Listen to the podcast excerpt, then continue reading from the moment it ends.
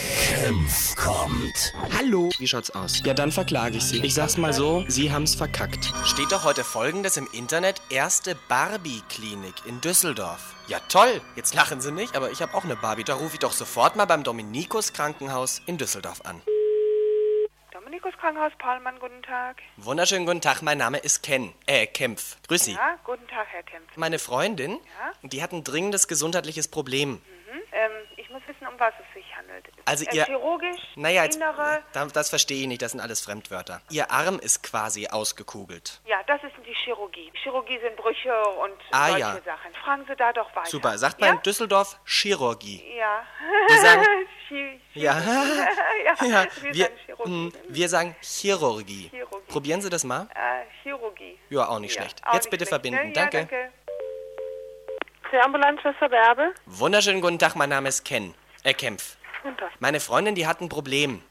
Und zwar, ihr Arm ist quasi ausgekugelt. Jetzt weiß ich nicht so recht, soll ich den selber einfach wieder reindrücken?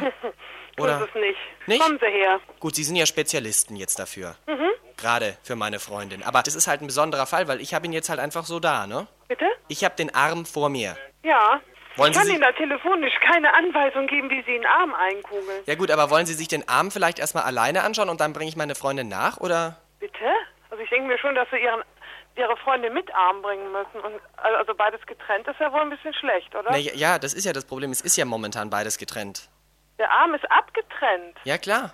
Dann rufen Sie doch bitte sofort die 112 an. Naja, passen Sie mal auf, es blutet ja nicht mal. Der Arm ist abgetrennt und es blutet nicht? Nö, ist einfach nur rausgeflutscht. Aber die Haut ist noch intakt.